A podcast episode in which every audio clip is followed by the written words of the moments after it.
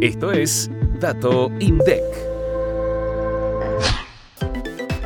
La producción industrial pesquera registró una caída interanual del 23,8% en noviembre de 2023. Sin embargo, el índice tuvo un crecimiento de 21,4% con respecto al mes anterior. En cuanto a los grupos de especies, peces registró un crecimiento interanual del 10,6%. Crustáceos tuvo una caída del 66% y moluscos una disminución del 93,5%.